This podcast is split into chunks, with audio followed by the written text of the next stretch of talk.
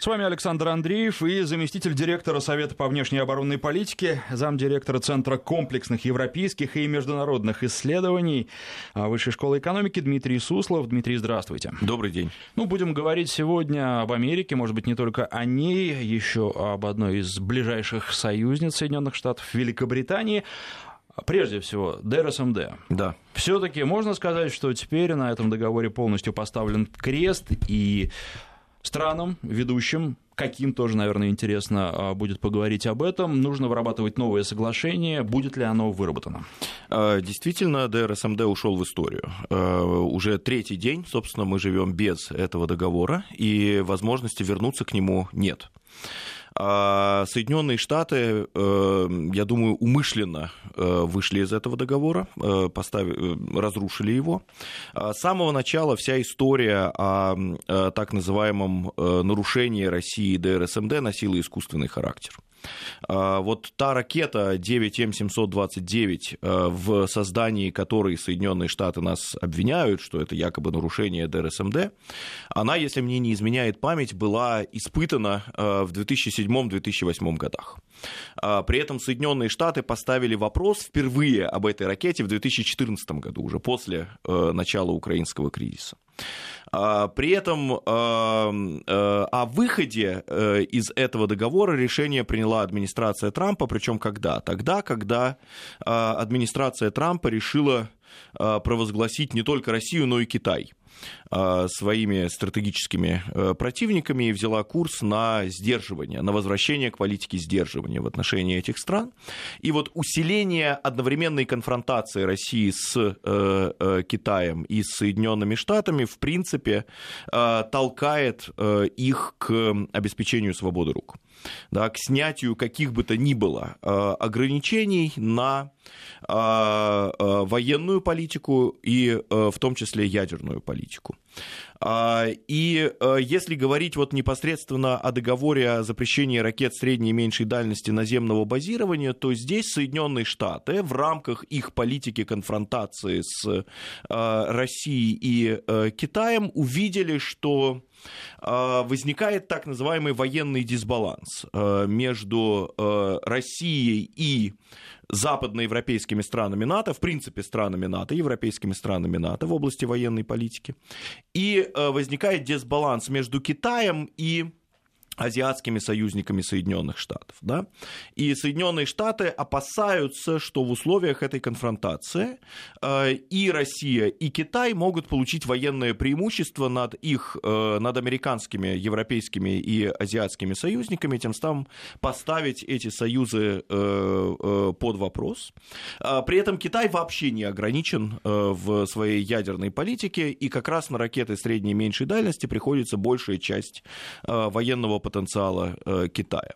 Да, поэтому, э, видя, что Китай, э, собственно, обладает большим количеством ракет средней и меньшей дальности наземного базирования, которые гарантированно поражают американских союзников в Азии, да, и при том, что военная компонента конфронтации между Китаем и Соединенными Штатами усиливается, вот Соединенные Штаты взяли курс на слом этого договора. Потенциально также они опасаются, что Россия может создавать тот ракетный потенциал, который будет который позволит России поражать цели на территории европейских стран НАТО. Да, и, соответственно, э, и здесь тоже тоже а, Соединенные Штаты берут курс на то, чтобы компенсировать это. Да? И, соответственно, я думаю, что уже в 17 особенно в 18 году, а как раз в конце 17 года администрация Трампа приняла стратегию национальной безопасности, где Россия и Китай провозглашались военными противниками, в принципе, против, стратегическими противниками США. А в начале 18 года была принята военная доктрина США, где Россия и Китай опять-таки прописывались а, в качестве военных противников, вот тогда-то и был принят, было принято решение о выходе из ДРСМД. И с тех пор Соединенные Штаты стали придумывать, как сделать так, чтобы выйти из ДРСМД, но при этом не спровоцировать новый глубокий конфликт между Америкой и европейскими союзниками по НАТО, тем более конфликтов там уже достаточное количество, да, если бы администрация Трампа просто в одностороннем порядке заявила, что вот, ну вот выходим из ДРСМД и все, это усугубило бы очень сильно трансатлантические отношения в довершении к торговым войнам, которые сейчас разворачиваются, в довершении к а, э, точнее, в дополнение к а, тем трениям, которые существуют по поводу, а, э, по поводу давления, которое оказывает администрация Трампа на европейцев по их оборонным расходам, да, к, в дополнение к неуважительному отношению Дональда Трампа к союзникам по НАТО в целом, это спровоцировало бы раскол похлеще, на самом деле, войны в Ираке. И администрация Трампа решила э, э, как бы оправдать свой выход из ДРСМД а, и попутно обеспечив э, атлантическую солидарность, солидарность в рамках НАТО, вот обвиняя Россию в нарушении, э, в нарушении этого договора. Но а, когда э, Соединенные Штаты стали обвинять Россию в нарушении этого договора, а, они не предприняли ни одной попытки спасти этот договор. Ведь договор предусматривает процедуры, скажем так, разрешения противоречий, да, потому что могут возникать ситуации, когда стороны подозревают друг друга в нарушении того или иного договора, и эти договоры э, предусматривают создание согласительных комиссий, инспекций, системы верификации и так далее для того, чтобы, э, для того, чтобы выяснить, да, нарушает сторона или не нарушает, если нарушает, что, что надо делать, чтобы э, преодолеть это нарушение. Да? И вернуться к исполнению договора. Так вот, эти механизмы не были задействованы. А, Соединенные Штаты в течение долгого времени даже не говорили, в чем заключаются российские нарушения. А, они сказали, в чем заключаются российские нарушения уже тогда, когда, а, собственно, спасти договор было уже практически невозможно. Почему? Потому что вместо нормального обсуждения ситуации, а, кстати говоря, у России ведь тоже есть обвинения в адрес, были обвинения в адрес Соединенных Штатов в нарушение этого договора, а, причем речь шла о достаточно серьезных вещах, да, о пусковых установках в Европе, которые в рамках американской системы противоракетной обороны, в которые физически можно э, э, зарядить э, ракеты класса Земля-Земля. Да?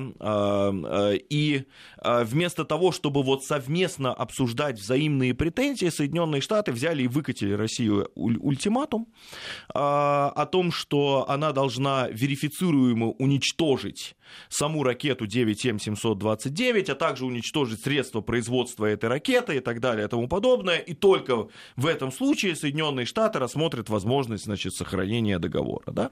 Ну, это невозможно. Да? Э, вот языком ультиматумов говорить невозможно. И вот этот вот ультиматум, который был России представлен в ноябре э, прошлого года, стал, собственно, самым уже последним и неопровержимым индикатором о том, что США берут курс на слом э, этого договора. Ну и, собственно, вот 2 августа эм, три дня назад э, этот договор э, э, прекратил свое существование. Значит, в условиях, еще раз подчеркиваю, усиления военных компонентов конфронтации США с Китаем в первую очередь и с Россией, возможности возвращения к этому договору нет. Да? Кроме того, США от, открыто указывают на Китай как главный императив э, выхода этого договора, а Китай э, ни сейчас, ни в краткосрочной перспективе не будет участвовать в ограничительных э, сокращ... режимах в области ядерного оружия вместе с России и Соединенными Штатами, потому что он указывает на то, что ядерный э, потенциал России и США заведомо больше, чем э, китайский.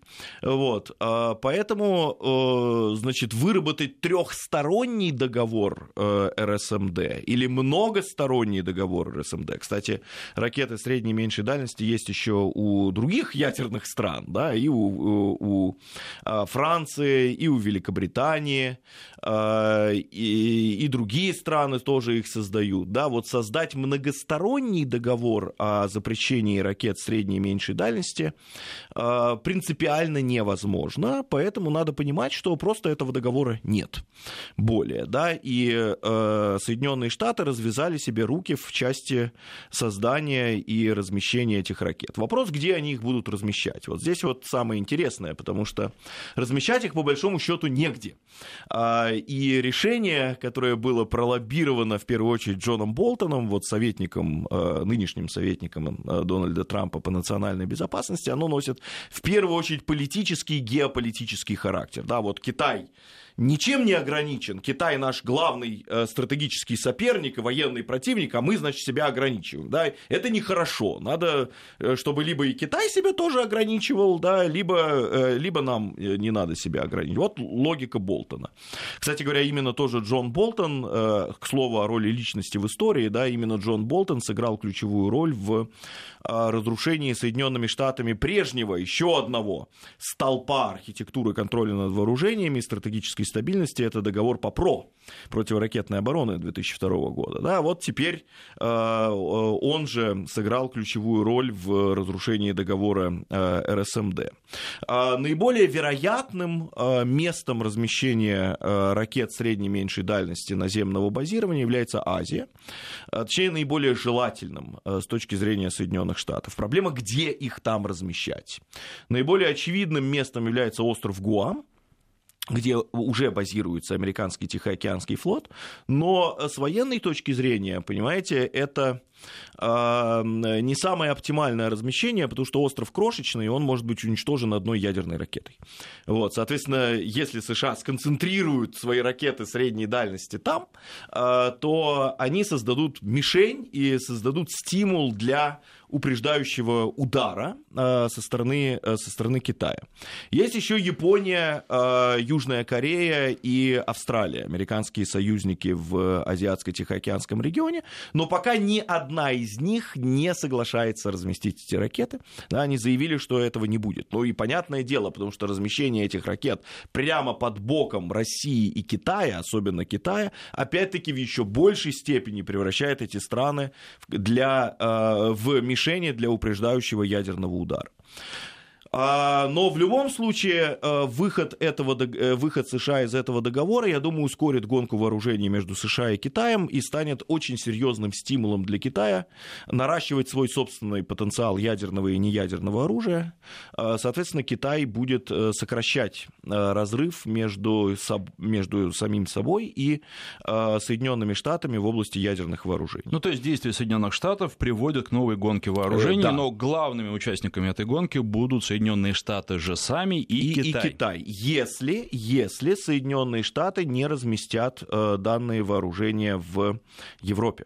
Вот если Соединенные Штаты разместят ракеты средней и меньшей дальности в Восточной Европе, то ситуация очень сильно ухудшится э, в области стратегической стабильности, э, и она станет еще хуже, чем она была в начале 80-х годов, когда был знаменитый ракетный ядерный кризис ноября 1983 года, да, когда э, НАТО проводило учение Able Archer, ну, как бы эффективный лучник, скажем так, переводя на русский язык, да. Способный. Э, способный, да, способный лучник. А, с использованием, как бы с симуляцией использования а, как раз ракет средней и меньшей дальности, а, которые были к тому времени раз, размещены в Западной Германии с одной стороны и в странах Варшавского договора с другой стороны. Вот. А Советский Союз всерьез считал эти учения а, началом ядерной войны, да, и мы находились в нескольких, на самом деле, минутах, а то и секундах до реальной э, ядерной войны. Да, слава богу, что тогда все-таки советское руководство приняло решение, что это учение, а не начало реальной ядерной войны, и мы не пошли на нанесение ядерного удара по, по странам НАТО. А могли бы. Так вот, э, если Соединенные Штаты э, разместят ракеты средней и меньшей дальности в Польше или в странах Балтии, э, то как уже заявляют некоторые э, эксперты и э, представители российского политического истеблишмента, э, Россия будет вынуждена просто принять на вооружение доктрину упреждающих ударов, потому что подлетное время ракет средней и меньшей дальности из Восточной Польши и стран Балтии до России, до центров принятия решений в России, то есть до Москвы, примерно 4 минуты. За 4 минуты даже можно не успеть принять политическое решение об ответно-встречном ударе. Да, вот от старта ракет, от, от, от того, как система зафиксирует старт ракет, до э, э их э, приземления э, пройдет 4 минуты. Да? В этих условиях надо либо э, принимать решение об автоматическом ответном встречном ударе, а, а система э, э, много раз выдает ошибки, да, э, как бы компьютеры есть компьютеры, мы знаем, что они иногда глючат, вот система предупреждения о ракетном нападении а, тоже регулярно выдает ошибочные сигналы о ракетных пусках. И это прекрасно в кавычках. И это, да, это, значит, это открывает путь просто к ядерной войне по ошибке. А, либо надо брать на вооружение доктрину упреждающих ударов и говорить о том, что мы будем вынуждены вынуждены, вот с учетом этого короткого времени подлета, э, наносить удары по американским ракетам средней и меньшей дальности в Восточной Европе. Э, просто в условиях, э, в условиях обострения международной напряженности, чтобы исключить их пуск по нам. Да? А это уже прямой путь к ядерной войне. А, при этом а, Россия э, уже на официальном уровне говорит о том, что в случае ракетного нападения на Россию, неважно, неважно из Европы, не из Европы, да, вот просто если страны НАТО, или с территории стран НАТО будет произведен пуск американских ракет по России, то Россия будет наносить ответные ответно-встречные удары не только по местам дислоцирования этих ракет в Европе, но и по центрам принятия решений. Ну, то есть по самим Соединенным по самим Штатам, Соединенных чтобы Штатам, у да. Соединенных Штатов не возникало никаких иллюзий по поводу того, что они могут отсидеться у, у себя там за океаном. Естественно. Вот э, на сегодняшний день в Америке действительно существует очень опасная иллюзия о возможности региональной ядерной войны, не стратегической, не глобальной ядерной войны э, с Россией. Э, для этого американцы воспроизводят ракеты малой мощности, ядерные ракеты малой мощности, и устанавливают их на стратегические носители. Да? Речь, идет, э, речь идет о том, что с помощью этого нестратегического ядерного оружия Соединенные Штаты обеспечат себе военную победу над Россией в региональном конфликте, да, то есть моделируется военный конфликт между Россией и НАТО, ну там или в Балтийском регионе, или в Черноморском регионе, и говорится о том, что вот надо не дать России победить э, в этом региональном, еще раз подчеркиваю, конфликте, да, и для этого можно подумать о применении нестратегического ядерного оружия против, э, э, против России, да, и говорится, что, ну вот, это же не стратегическое ядерное оружие, поэтому Россия вряд ли ударит по Соединенным Штатам. Вот чтобы предотвратить это, эти Э, размышления даже, да, э, не говоря уже об их имплементации, необходимо действительно очень четко. Я думаю, России здесь стоит даже скорректировать свою военную доктрину, потому что пока э, в российской военной доктрине написано, что Россия применит ядерное оружие только в случае создания угрозы самому существованию российского государства. Если не ядерный конфликт Если будет... мы изменим доктрину, сразу сколько вою поднимется на Западе. А неважно, понимаете, Эм, Соединенные Штаты уже фактически заявили э, в открытую, что американская система противоракетной обороны в Европе нацелена на перехват российских нестратегических ракет, и что наиболее эффективным способом противоракетной обороны являются упреждающие удары. Да, Соединенные Штаты создают нестратегическое ядерное оружие против России и говорят о его использовании даже вне ядерном э, военном конфликте. Да? Вот для того, чтобы предотвратить поползновение развязать против России не стратегическую ядерную войну, надо четко заявить, да, и российское руководство это делает на словах, но я бы это еще это прописал на бумаге в официальных доктринальных документах, что любое ракетное, тем более ядерное нападение на Россию с территории стран НАТО приведет к российскому военному удару по, по Соединенным Штатам. Да, я просто говорю об опасностях размещения американских ракет и, и американского оружия малой мощности э, ядерного, и о ракетах средней и меньшей дальности в Европе, вот если это будет.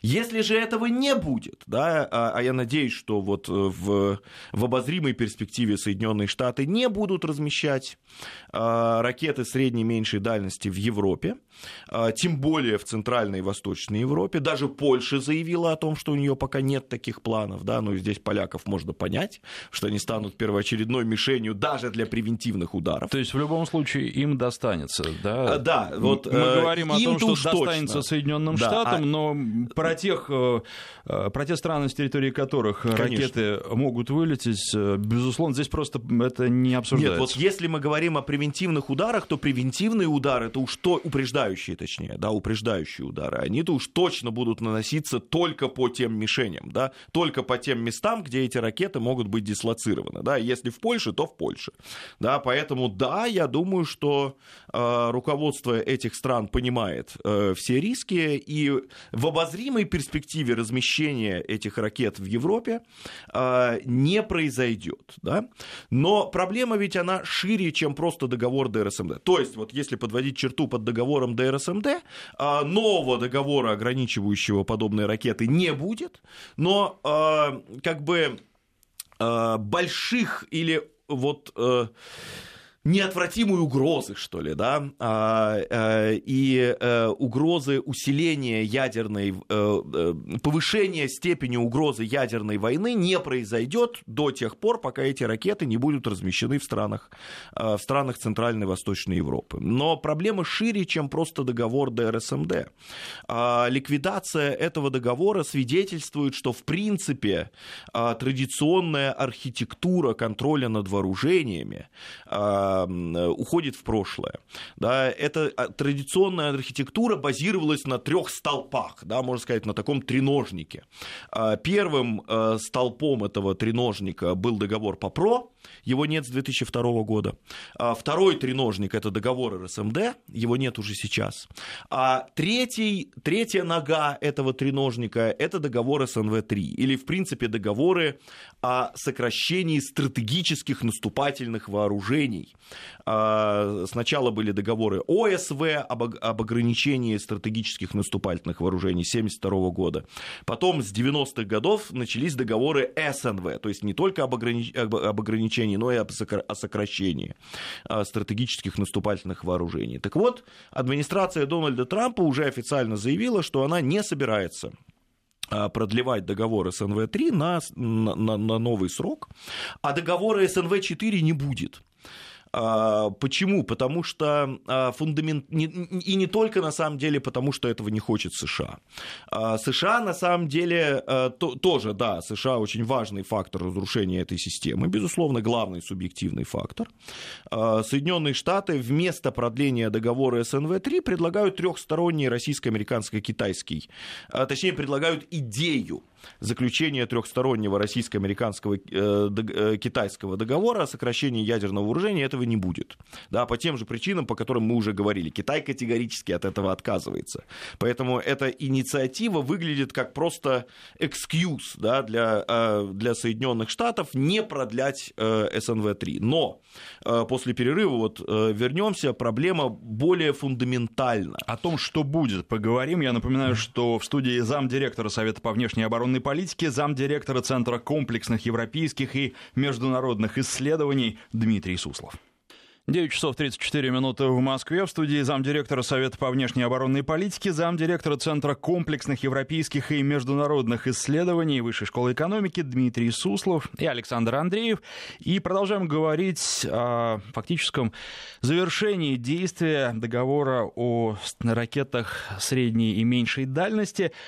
Нового договора, как вы сказали, не будет. Что теперь будет? Просто хаос?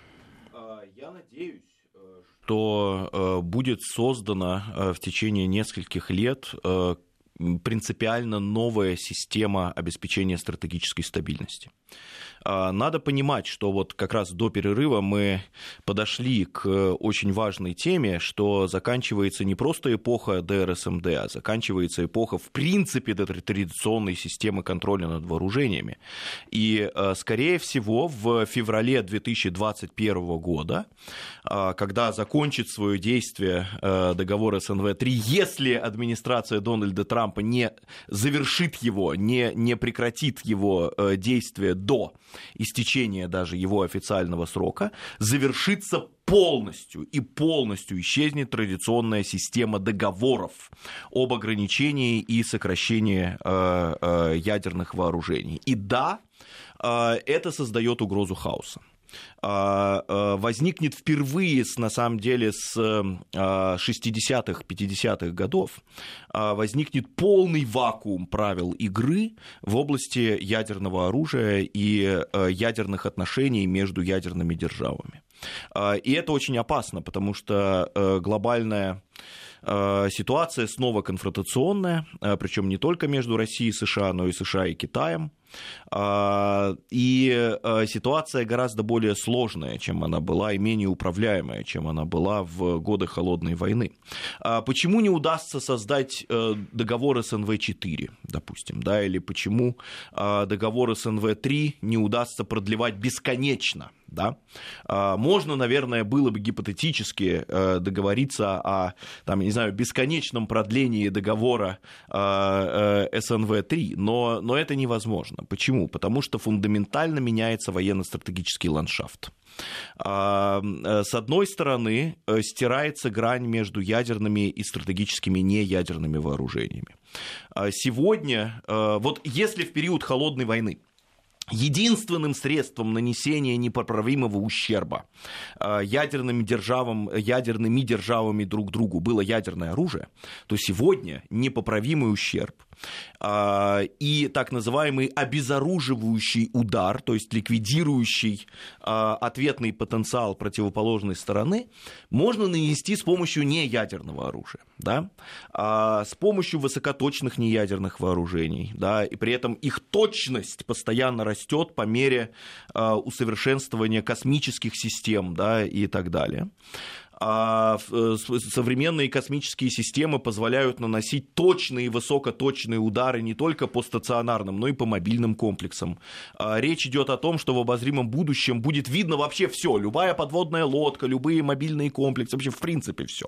Да, и они станут мишенями для высокоточных, э, для высокоточных ударов, в том числе не ядерными вооружениями. Но при этом ведь э, системы защиты, системы сокрытия тех же самых подводных лодок, они тоже будут совершенно это, это, наверное, вечная борьба. Это бесконечно, да, понимаете, вот вы очень правильную вещь затронули. Гонка вооружений уходит не в количественные, а в качественные параметры.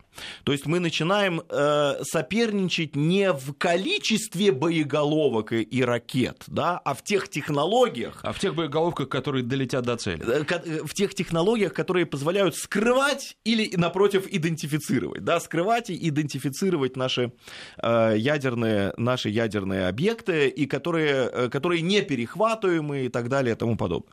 Вот. А, так вот, э, стирается грань между ядерными и неядерными вооружениями. Появляется фактор кибервооружений, которого раньше не было.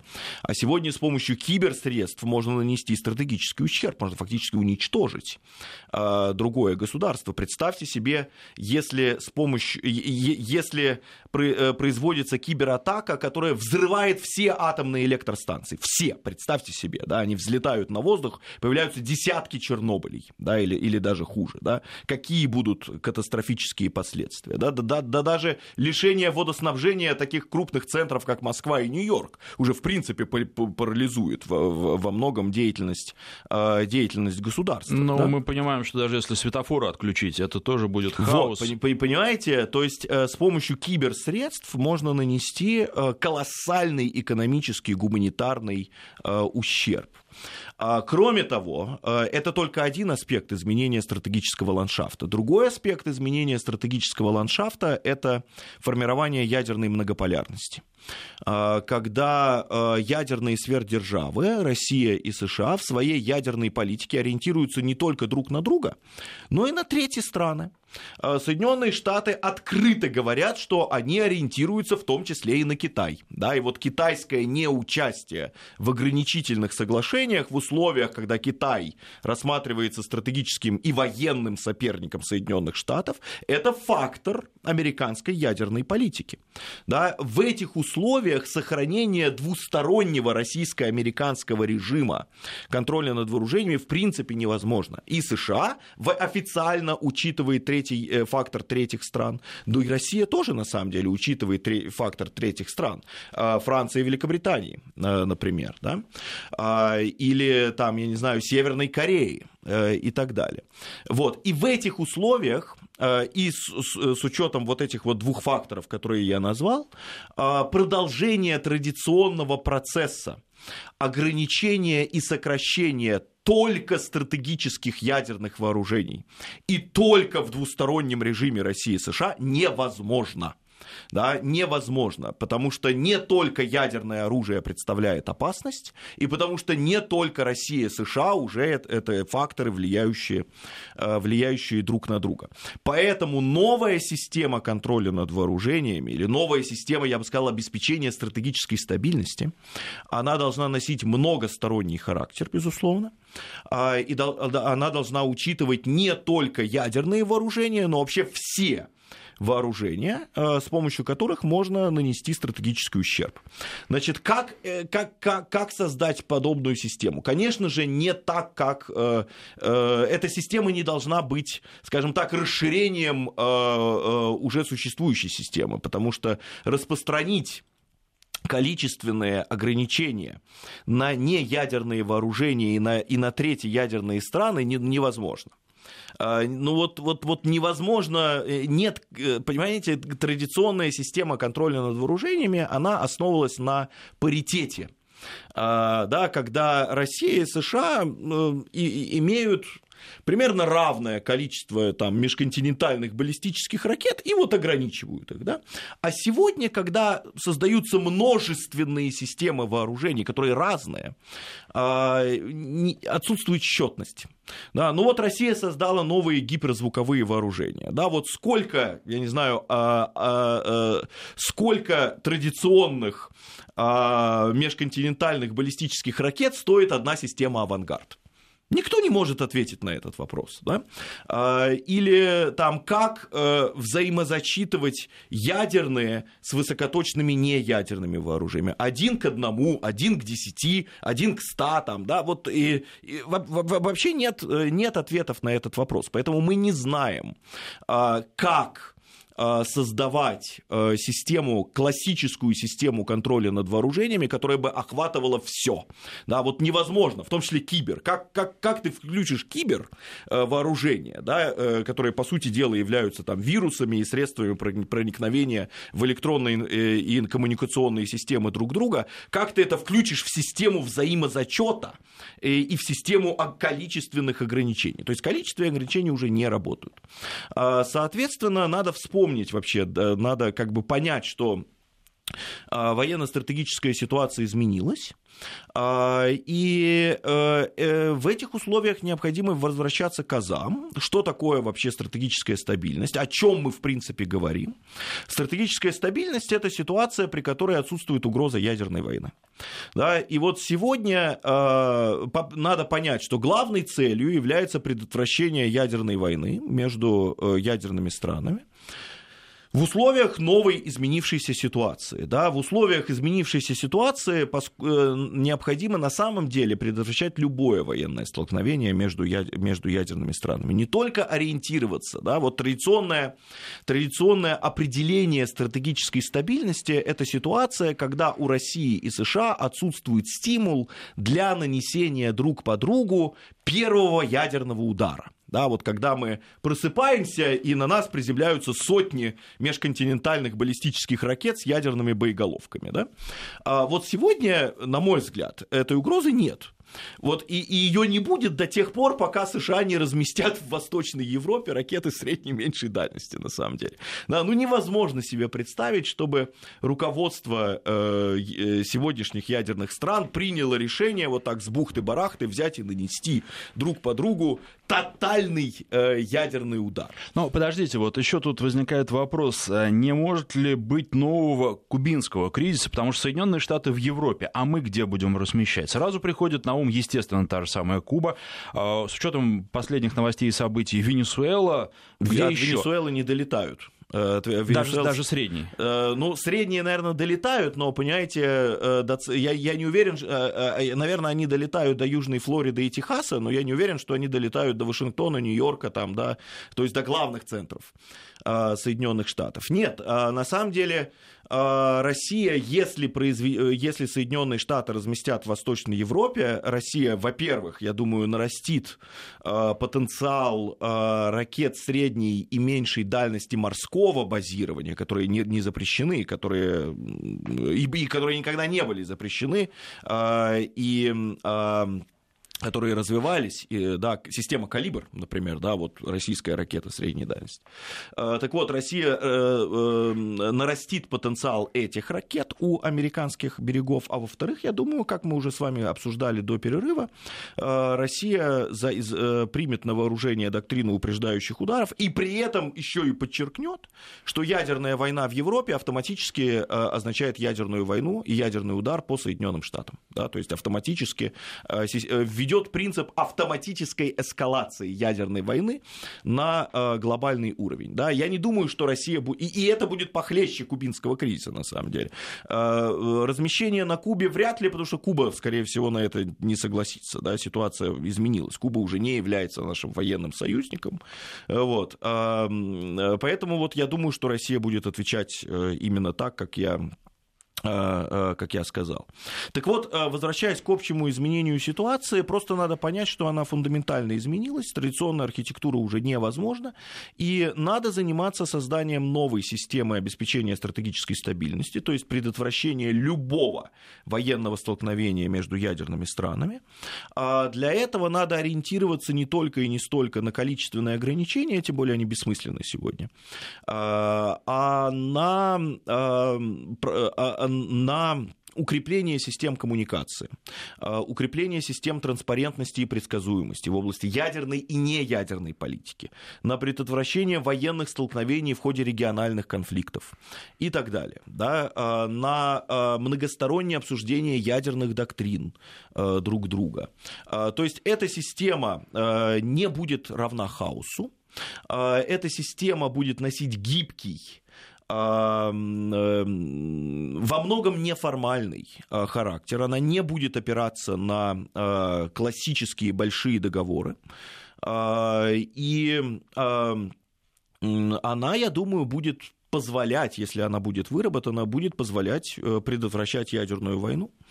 А, как минимум, да. Ну а что касается предотвращения гонки вооружений, то между Россией и США я не вижу перспективы гонки, глобальной гонки ядерных вооружений. Почему? Потому что Россия э, создала а, гиперзвуковые новейшие системы, которые, если верить э, российским военным, дают России гарантированную возможность уничтожить потенциального противника при любых количественных уровнях ядерных... Э, гарантированную возможность ответа так, что к нам не сунутся. Э, я бы сказал, при любом количественном уровне развития американских э, наступательных и стратегических систем. Ну, естественно, если они погибнут, то какая разница им, сколько у них будет ракет? Разумеется. Вот, поэтому риска стратегической гонки ядерных вооружений между Россией и США нет, э, даже несмотря на отмирание больших договоров. А что касается э, риска ядерной войны, да, вот этот риск, увы, есть. А, при этом надо понимать, что главной причиной в новых условиях ядерной войны будет не глобальный ядерный удар друг по другу, как это было там в 70-е и 80-е годы, а эскалация неядерного столкновения – то есть выход не ядерной войны на ядерный уровень. А, и это надо предотвращать э, механизмами деконфликтинга, это надо предотвращать вот э, укреплением диалогов по военной линии, это надо предотвращать а, усилением режимов транспарентности и предсказуемости. Это все можно сделать. Да? К чему я веду? Что да, печально, что отмирают большие договоры, да, но это объективный факт. А, воскресить большие договоры, да, после Трампа даже, да, там и так далее, воскресить большие договоры в условиях этого фундаментального изменения военно-стратегического ландшафта не получится. Надо думать о том, что дальше. Да, вот э, большая ошибка является ставить знак равенства между стратегической стабильностью и большими договорами. Большие договоры работали на, на э, обеспечение стратегической стабильности в условиях ядерной биполярности, и когда только ядерным оружием мы могли нанести друг по другу большой ущерб. Сегодня это не так. Да? Соответственно, надо, поду- надо думать о том, как, как иначе в новых условиях обеспечить стратегическую стабильность. И я думаю, что э, я надеюсь, что рано, э, нежели чем поздно, руководство и России, и США, и Китая осознает эту необходимость и будет работать над, над, над, над скажем так, системой контроля над вооружениями 2.0. Времени сколько американцам потребуется, если они примут такое решение, на размещение ракет малой дальности в Европе? А, ну, смотрите, а, а, пока этих ракет нет да, э, не малой дальности, есть, ракеты э, малой дальности, а средней и э, меньшей дальности. Имеется да. в виду, что ракет нет физически, да, нечего размещать. Пока нечего размещать, да, но произвести их большого, на самом деле, большого ума и дела не стоит, потому что, во-первых, такие ракеты всегда были, а, их, ну, их нужно только воспроизвести, а, тем более эти ракеты есть воздушного и морского базирования, поэтому если Соединенные Штаты, да, ну, во-первых, надо смотреть на систему регулирования бюджетов, бюджета в Соединенных Штатах. Да? А, я думаю, что а, в течение полутора-двух лет Соединенные Штаты могут совершенно спокойно произвести а, ракеты средней и меньшей дальности наземного базирования. Ну и дальше их разместить, э, когда будет принято подобное политическое решение. Да? Но подчеркиваю крайнюю опасность э, этого, э, этого, этого размещения.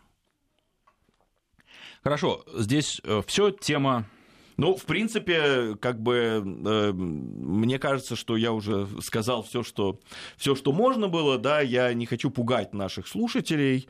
Э, надо понимать, что система больших договоров уходит в прошлое, но отмирание системы больших договоров не есть автоматически угроза ядерной войны завтра, да, не есть катастрофическое обрушение стратегической стабильности. Тем не менее, повышение нестабильности в мире э, однозначно. Да, безусловно, безусловно. То есть, но э, система становится менее управляемой и более более сложной.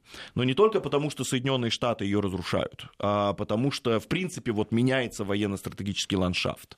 Да, и в условиях изменения военно-стратегического ландшафта надо думать и работать над обеспечением стратегической стабильности в новых условиях. То есть, э, э, то есть договоры отмирают, но есть жизни после договоров. Я вот к этому, к этому вел. Хотя, конечно же, то, что делают США, невозможно приветствовать. Это крайне опасная политика, но она объяснима в условиях конфронтации. Да, Соединенные Штаты ведут новую политику одновременного глобального двойного сдерживания и сбрасывают с себя ограничения. Еще одна новость. Москва обратится к США и ФРГ из-за вмешательства во внутренние дела России. Эта новость пришла э, параллельно с новостью о том, что президенты России и США обсуждали кандидатуру, кандидатуры, наверное, нового посла э, Соединенных Штатов в России. Э, ведь известно, что Хансман уходит, скоро уходит. Кто будет этот новый посол, на ваш взгляд, э, и связаны ли вот эти новости? Будет ли новый посол жестче настроен по отношению к России, или это будет э, более приемлемая кандидатура, и как Россия может влиять на назначение американского посла? Ну, э, вы знаете, во-первых, я бы не стал демонизировать посла Джона Хансмана. Посол Хансман все-таки, вот как, как мне известно, является чуть ли не образцом дипломатической корректности в российско-американских отношениях, особенно в сравнении с тем, что было в недавнем прошлом. Я намекаю на время Майкла Макфола в качестве посла США в России. То есть если Макфол ориентировался на общение с российской оппозицией, либеральными НКО и вел себя скорее как такой внутриполитический российский деятель, да, нежели чем э, главный дипломат э, Соединенных Штатов, то Хансман ведет себя именно как дипломат. Э, мне неизвестно о том, чтобы он собирал э, в Спаса-хаусе или в э, здании посольства на Большом Девятинском переулке российских оппозиционеров там и так далее и тому подобное. Э, и он, в принципе, ведет себя весьма, э, весьма корректно. Вот. Э, значит, если будет новый посол, а, то, ну, скорее всего, это будет точно человек Трампа. А, Трамп э, все-таки консолидировал вокруг себя а, республиканский истеблишмент. Трамп все-таки консолидировал внешнеполитическое и военно-политическое руководство Соединенных Штатов вокруг себя. И я думаю, что новый посол будет отражать его линию и э, его точку зрения, российско-американские отношения от этого мало изменятся, на самом деле. Да? Я не думаю, что новый посол будет вести себя как-то фундаментально иначе, чем Джон Хансман. Вообще не похоже, чтобы администрация Дональда Трампа вот а, проводила политику, ориентированную на смену режима в России, а, в отличие от администрации Барака Обамы, например. Да? И это на самом деле является одним из самых последних, ну что ли, позитивных э, знаков в российско-американских, э, в российско-американских отношениях. Да, вот вы правильно сказали, российский МИД предъявит Соединенным Штатам обвинение во вмешательстве во внутренние дела. А, это связано со стремлением российской стороны, скажем так, э, обеспечить, ну что ли, политико-дипломатический паритет в условиях, когда Соединенные Штаты и Германия обвиняют Россию в вмешательстве в американские внутриполитические дела. Да? А, Соединенные Штаты обвиняют Россию в вмешательстве вмешательстве в американские выборы 2016 года. Роберт Мюллер, когда он недавно выступал в Конгрессе, сказал, что Россия У нас полминуты остается. Да, что Россия вмешивается уже в следующие американские выборы. А Германия обвиняла э, Россию в вмешательстве в германские внутриполитические дела. Я думаю, что это скорее ответ России на эти же обвинения, нежели чем уничтожение, а, сознательное уничтожение России последнего позитива, который существует в российско-американских отношениях. Ну что же, остается только представить нашего гостя, замдиректора Совета по внешней и оборонной политике, замдиректора Центра комплексных европейских и международных исследований Высшей школы экономики Дмитрий Суслов. А был у нас в гостях. Спасибо. Спасибо вам.